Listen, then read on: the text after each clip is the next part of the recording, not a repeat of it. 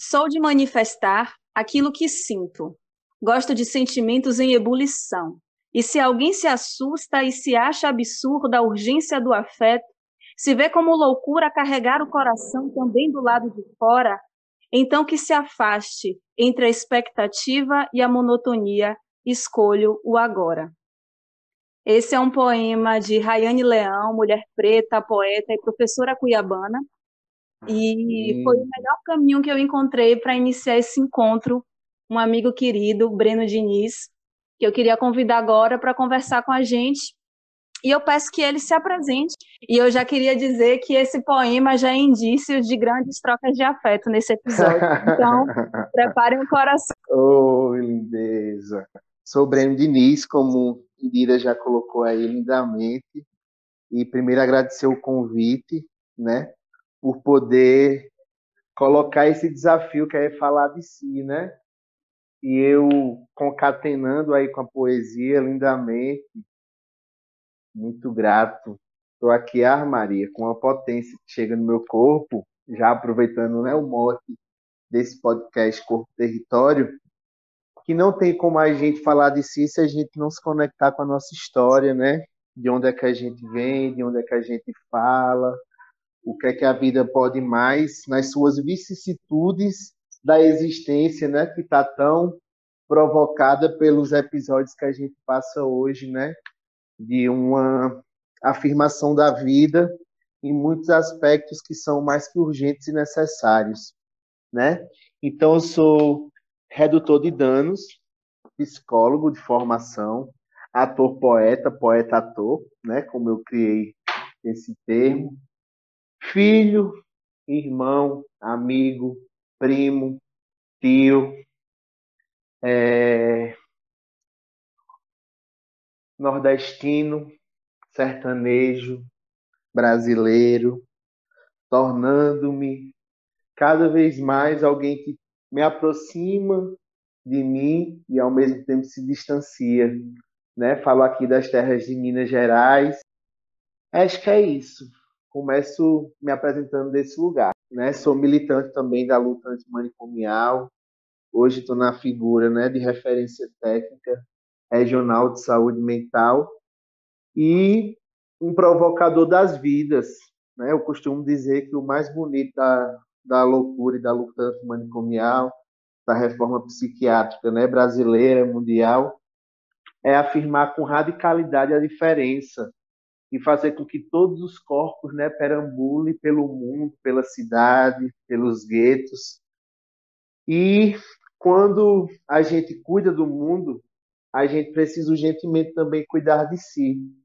E eu tenho um amigo maravilhoso, né, um baita de um sendo poeta, o Rai Lima, que ele tem uma cantiga sua que ele vai dizer assim: Desde os tempos em que eu nasci, logo aprendi algo assim. Cuidar do outro é cuidar de mim. Cuidar de mim é cuidar do outro. Cuidar do outro é cuidar de mim. Cuidar de mim é cuidar do outro. Escuta, escuta, o outro, a outra já vem. Escuta, acolhe, cuidar do outro faz bem. Cuidar do outro faz bem. Cuidar do outro faz bem. E nesse exercício de cuidar do outro, eu vou cada vez mais conectando com o cuidado de si, que é onde também eu me reconheço redutor de danos, e que me para e me provoca a repensar a relação minha com o meu próprio corpo, né? Historicamente, desde a infância, o corpo gordo, né? Que ali nos seis, sete anos de idade passa por um processo que vai criando mais densidade de pose e que até hoje, né, vou construindo essa performance de mim a cada dia, né, me fazendo ter cada vez mais ciência do lugar que estou, do lugar que falo e de como se provocar no lugar também desse corpo gordo, né? porque minha história, marcada nesse lugar do gordo, da obesidade, a gente esquece que, assim como a loucura, que é algo que me conecta também com a ferramenta do meu trabalho, né, e passa a ser matéria da minha própria existência, é, a gente precisa lidar com muitos estigmas que nos chega de forma, né, cortante, que muitas vezes é naturalizado, né, num episódio assim de da indústria do corpo que cada vez mais necessita, né, a indústria da moda, dos corpos perfeitos, uhum. e vangloriar esse lugar da estética, né? E a gente vai ficando no lugar cada vez mais, né, do que não é certo, do que não é correto. E isso, né, quando eu passo a ocupar esse lugar melhor da minha o meu cuidado de si, digamos assim, qualificando à medida que a gente vai envelhecendo, né, reconhecendo também todos os lugares de privilégio que ocupo, é, a gente vai percebendo que esse lugar do estigma ele precisa colocar movimento para também dar corpo e uma produção de linguagem que coloque para dizer, ó, calma aí, esse corpo produz muitas outras coisas, né? Esse uhum. corpo produz e pode transitar por muitos outros espaços. Não é o fato de eu ser gordo que eu vou estar historicamente um corpo negado, né? Eu acho que quando a gente compreende melhor nossa história, a gente também compreende melhor esse lugar de desejo, né? Passa a ser compreendido como um corpo desejado, um corpo que goza, né? Um corpo que experimenta o uso dos prazeres e faz com que cada vez mais a gente vá colocando esse lugar nessa como é que eu poderia dizer, nessa estrutura fina de si, né?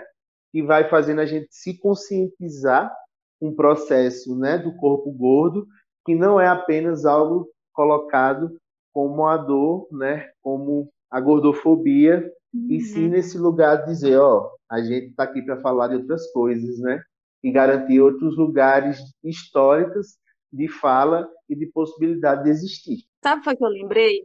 De compartilhar ah. um pouco como foi que a gente chegou aqui, né? É, assim, uhum. o que, é que estimulou a gente decidir registrar esse encontro nosso, porque ele não começou agora nessas. Primeiro que o nosso encontro não começou de agora, né? Mas Isso, essa conversa nossa. Maravilhosa. essa conversa nossa, ela, ela surge quando o Breno manda para mim é, um link de um projeto que se chama Ciência com Afeto, e agora eu não estou conseguindo, não tenho como acessar o nome das pessoas idealizadoras do projeto, mas depois eu posso, inclusive, deixar compartilhado em um outro material, que eu acho que é importante. É, mas que era um, exatamente um episódio que falava muito sobre direito humano à alimentação adequada, enfim, e a justiça no que diz respeito à segurança alimentar e nutricional. E aí ele lembrou de mim e mandou esse esse episódio, né? Compartilhou que foi maravilhoso saber da existência também desse projeto, né? E que traz no seu nome duas questões, dois termos que parecem muito divergentes, né? Dicotômicos, que é ciência e afeto, né? E a, a sua fala, ela, ela é para mim, ela é carregada de afeto, né? Você é uma pessoa carregada de afeto. Nós somos seres potentes, carregados de capacidade de afetar os outros e de se afetar. E aí. Maravilha! E a sua fala. Linda! A sua fala, ela me lembra muito alguns questionamentos, assim, né? Que a gente uhum. tem feito e que eu tenho registrado, tomado nota. É, sem a pretensão de ter respostas imediatas, eu acho que não é esse o caminho, é, uhum. De tempos em tempos na história da, da humanidade, a gente vai criando o que é o normal, né? Quando você traz uhum. o processo da loucura, isso. é muito isso, né? E a gente uhum. tem sempre, em determinados períodos da história, aquilo que vai sendo considerado como o que é discrepante, o que precisa ser corrigido, né? Enclausurado, enfim. E eu acho que são Os reflexos. corpos que não cabem, né? Isso. Os corpos deslocados, né? os corpos colocados num lugar de marginalidade. Né? Exato. Né? Um lugar do corpo doente, né? A obesidade colocada principalmente por esse por esse viés único quase, né? que há muitas frases que a gente escuta, Indira, né? De dizer, ah, Uhum. mas que, que rosto bonito, para Ah, dizer é. tipo assim, ah, o seu corpo gordo é uma merda, né? Uhum. E, e só falta melhor dizer isso. Eu acho que quando a gente também se conscientiza desse lugar, né, de que, ó, eu preciso falar de mim, eu preciso não passar mais por isso, é um reconhecimento também desse lugar que faz com que a gente esteja nesse exercício da autoanálise, né? Como é que a Perfeito. gente olha para si, como é que a gente quer se constituir nesse mundo, né? Que, nos, que não quer que a gente caiba, né? Isso. Então, é, é algo que nos coloca profundamente em conexão, que é a alimentação. Quando a gente Uhum. começa a provocar essas reflexões, eu lembro muito das, dos nossos outros momentos da vida, né? Que você trazia muito do lugar da nutrição social. E eu, enquanto redutor de danos e tendo a alimentação, né, digamos assim, como a droga que rege, né, esse meu lugar com a comida, mas ao mesmo tempo eu também compreendo que ela é lugar de socialização, né? Que é o momento que eu me encontro com minha família, que a gente consegue sentar para comer bem, né? Como sertanejo que sou, né? Do interior a gente tem muita abundância com a mesa cheia. Então, esses rituais é marcado profundamente pelo afeto, como você coloca, e também por essa compreensão da comida como algo socializador, né? Que a gente pode estar construindo esses momentos de encontros, né? De comunhão e entra muito para mim essa relação da comida nesse lugar. E à medida também que eu boto isso né, na minha história, que eu tenho essa vivência, desde de criança, assim, eu sou marcado por estar indo sempre em médicos, né? Para lidar com essa questão da obesidade, da obesidade severa. E é algo que eu sempre fiquei atento para fazer exercícios físicos.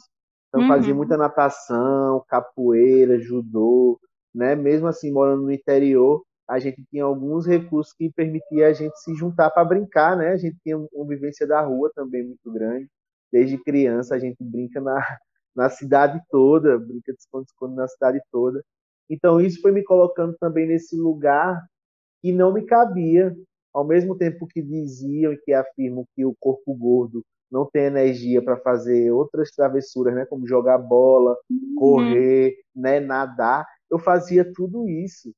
E é muito Sim. interessante isso, que eu também tenho um, outra, um outro encontro que é com o esporte, né, que aprende e me coloca a estar nos momentos maiores de socialização desse, dessa criação de um corpo coletivo, né? Desse trabalho em equipe, que acho que a gente traz muitas ferramentas daí, né? De lidar com o outro. E, e isso coloca é, na surpreendência, se, é, eu vou colocar essa palavra, até gostei dela, Não, porque adorei. sempre quando sempre quando eu entrava em quadra para jogar, jogava vôlei, né? E as pessoas viam assim a forma como eu conseguia desenvolver, né? A habilidade que eu tinha com a bola, com a possibilidade que eu tinha de cair, com meus saques. Então eu saía daquele lugar que era visto e ele consegue até pular para atacar. Então isso também foi me colocando nesse lugar de que, ó, calma aí. E passando por muitos lugares também de engordar, emagrecer, engordar, emagrecer, engordar, emagrecer por muitas vezes me colocar nesse lugar da autoimagem como apenas esse corpo, né, que é doente e que precisa emagrecer, que a gente vai crescendo com isso, chega a juventude, né, vai nos exigindo mais e mais esse lugar. E como é Uhum. que a partir daí a gente vai criando mecanismos para não sofrer apenas, né? Como é que a gente resiste para criar ferramentas que é o meu encontro com a redução de danos como redutor, né? Começa a trabalhar também com populações em vulnerabilidades, com amigos e amigas, assim, cada vez mais atento com os movimentos sociais, né, que é onde eu também percorro toda a minha trajetória de existência e começo a lidar também com as pessoas que usam substâncias, né, Uhum. como também usuário de drogas que sou, a gente começa também a aprender a lidar melhor com a relação que a gente estabelece com os objetos, né? Uhum. Então, isso é um lugar de profunda eu acho, eu costumo dizer, de muita conscientização, utilizando a educação popular também como método para muitas vezes estruturar essas experiências, né?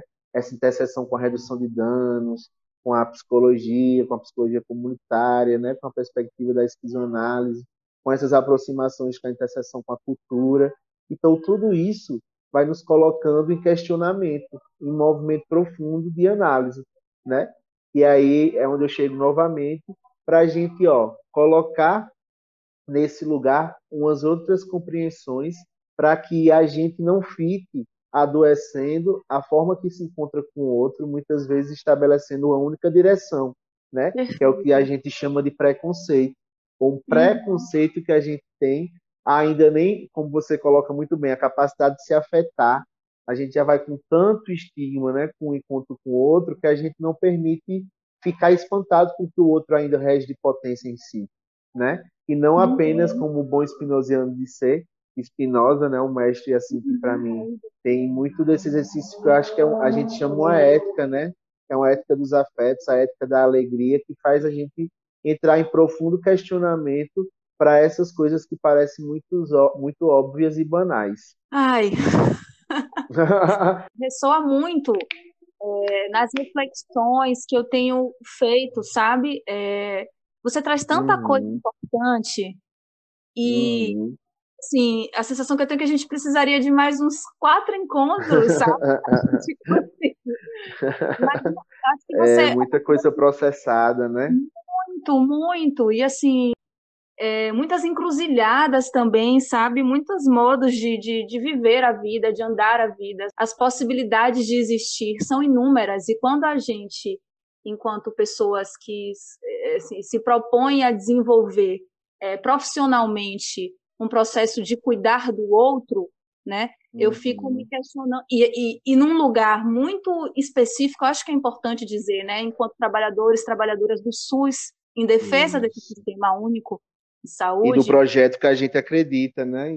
Que as disputas são muitas. Está de um projeto de sociedade, né? Isso. né? toda uma reflexão para a gente pensar a possibilidade de bem viver ou Ubuntu. Mas eu queria muito aproveitar isso que você já vem trazendo e a sua própria experiência, né? E você já deu pistas para isso, assim, a gente pensar muito como é que a gente consegue desenvolver é, um processo de cuidado que não seja opressor, né? E a gente pensando, uhum. inclusive, para trabalhadores e trabalhadoras do SUS, profissionais que atuam no NASF, principalmente, uhum. é, e que estão é, num lugar estratégico que é o território, uhum. né? que estão é, pisando no chão onde as pessoas vivem, né? onde perpassam ali os atravessamentos do próprio território existencial dos sujeitos, que eu acho que você são nossas cartografias, né? e como é que a gente toma isso como potência para também aumentar a potência de existir do outro nesse encontro de cuidados? né? Eu acho que você tem muito para compartilhar oh. com a gente, assim, dar pistas de como, sem receita de bolo, a gente não acredita nisso, mas compartilhar Perfeito. de experiências, uhum. como é que a gente consegue vislumbrar e aprender, ajuda a gente, assim. oh, meu Deus, é, que bom que eu estou contigo caminhando lado a lado, viu? e eu acho que uma coisa interessante que você coloca, né, Indira, que eu acho que é muito precursor assim na ética que eu vou construindo de mim, na relação com o mundo, né? E, que, e como você coloca bem, não tem como a gente estar tá nesse lugar e não pensar na construção de outros projetos de mundo, uhum. né? O Rai Lima, como eu já citei aqui, né, no começo da nossa entrevista, ele diz que o acolhimento é um ato humanitário. Então, acho que se a gente tiver com a conexão de olhar, isso muitas vezes a gente pode parecer muito pouco, mas também é o que a gente pouco explora e tem de experimentação a respeito das tecnologias relacionais. A gente, na ferramenta com a loucura, né, sabe o quanto que isso é estratégico e muito bem relacionado com o processo de cura né, das pessoas. Então, o teatro como ferramenta né, dessa tecnologia relacional é um caminho também de onde eu falo e que vem e que tem me ensinado a colocar isso, sabe, Bira, a construir esse lugar primeiro de acolhimento e antes de um julgamento, né, de uma questão, principalmente muito comum na área da saúde, né, o fato de você ser nutricionista, você precisar ser magra, né, uhum. o caso de você ser um profissional da educação física, você precisar ser sarado sarada, né, com esses ideários de corpos que a gente colocou já aqui, a gente acolher entendendo que todas as pessoas têm uma história a nos contar, eu, como um bom né, redutor de danos, assim, psicólogo, eu gosto muito da ferramenta da história de vida, né? Um bom método que eu costuma assim sistematizar cada vez mais na experiência com a clínica, com essa relação, né, da, das, do lugar das substâncias, que eu acho que é um lugar também que percorre esse lugar com o nosso corpo, né, que faz com que a gente experimente, o, coloque os nossos usos dos prazeres em parênteses, né, para que a gente também possa estar tá construindo outra relação com outro que nos chega pedindo cuidado, socorro, uhum. né, que na maioria das vezes são histórias marcadas por processos de violências, né, lugares assim que não tem como a gente estar tá nesse lugar e não colocar a questão do direito à cidade como um indicador né, do processo saúde-doença, que é o que a gente também está colocando aqui, que a gente sabe que os corpos né, transitados na cidade têm toda uma marcação de classe, gênero, raça, cor, que nos coloca também para estar tá pensando essa história que conecta. Então, acho que atentar para essa escuta aberta e colocar, como Paulo Freire diz, né, pacientemente impaciente, esse lugar de respeito com a história do outro que a gente vá construindo um cuidado que conecte com essa ética da redução de danos, com essa ética do cuidado de si, com essa ética que experimenta umas ferramentas que produzam liberdade e outros projetos de caminho e de construção. Uhum. Maravilhoso, porque quando eu peço ajuda, é sempre é, num respeito aos nossos encontros e que a gente sempre aprende um com o outro. Ah. E aí é muito nesse uhum. sentido de reconhecer que existe sempre alguém que viveu algo que não necessariamente eu vivi, né?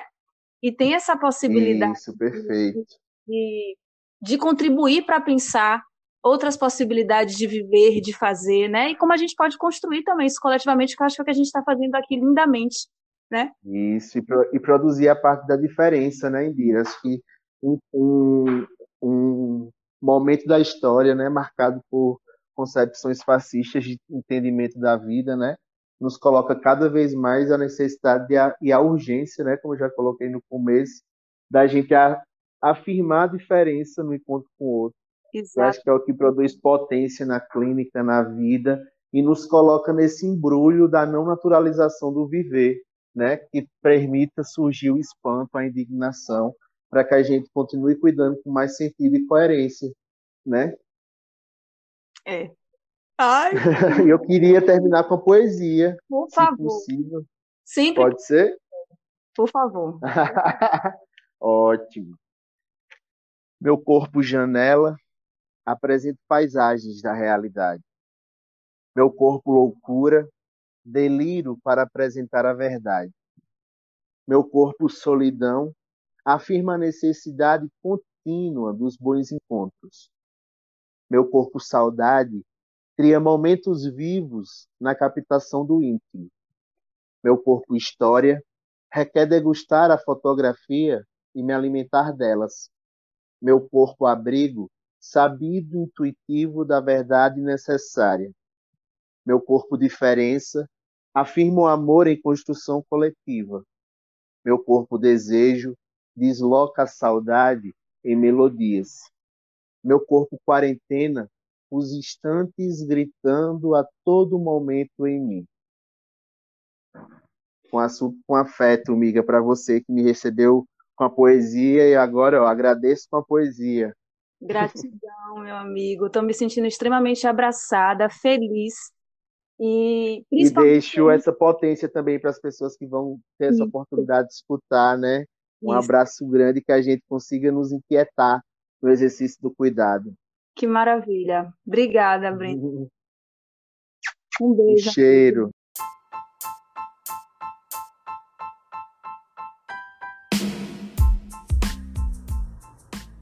Eu sou Indira Ramos e esse foi o episódio Corpo Território.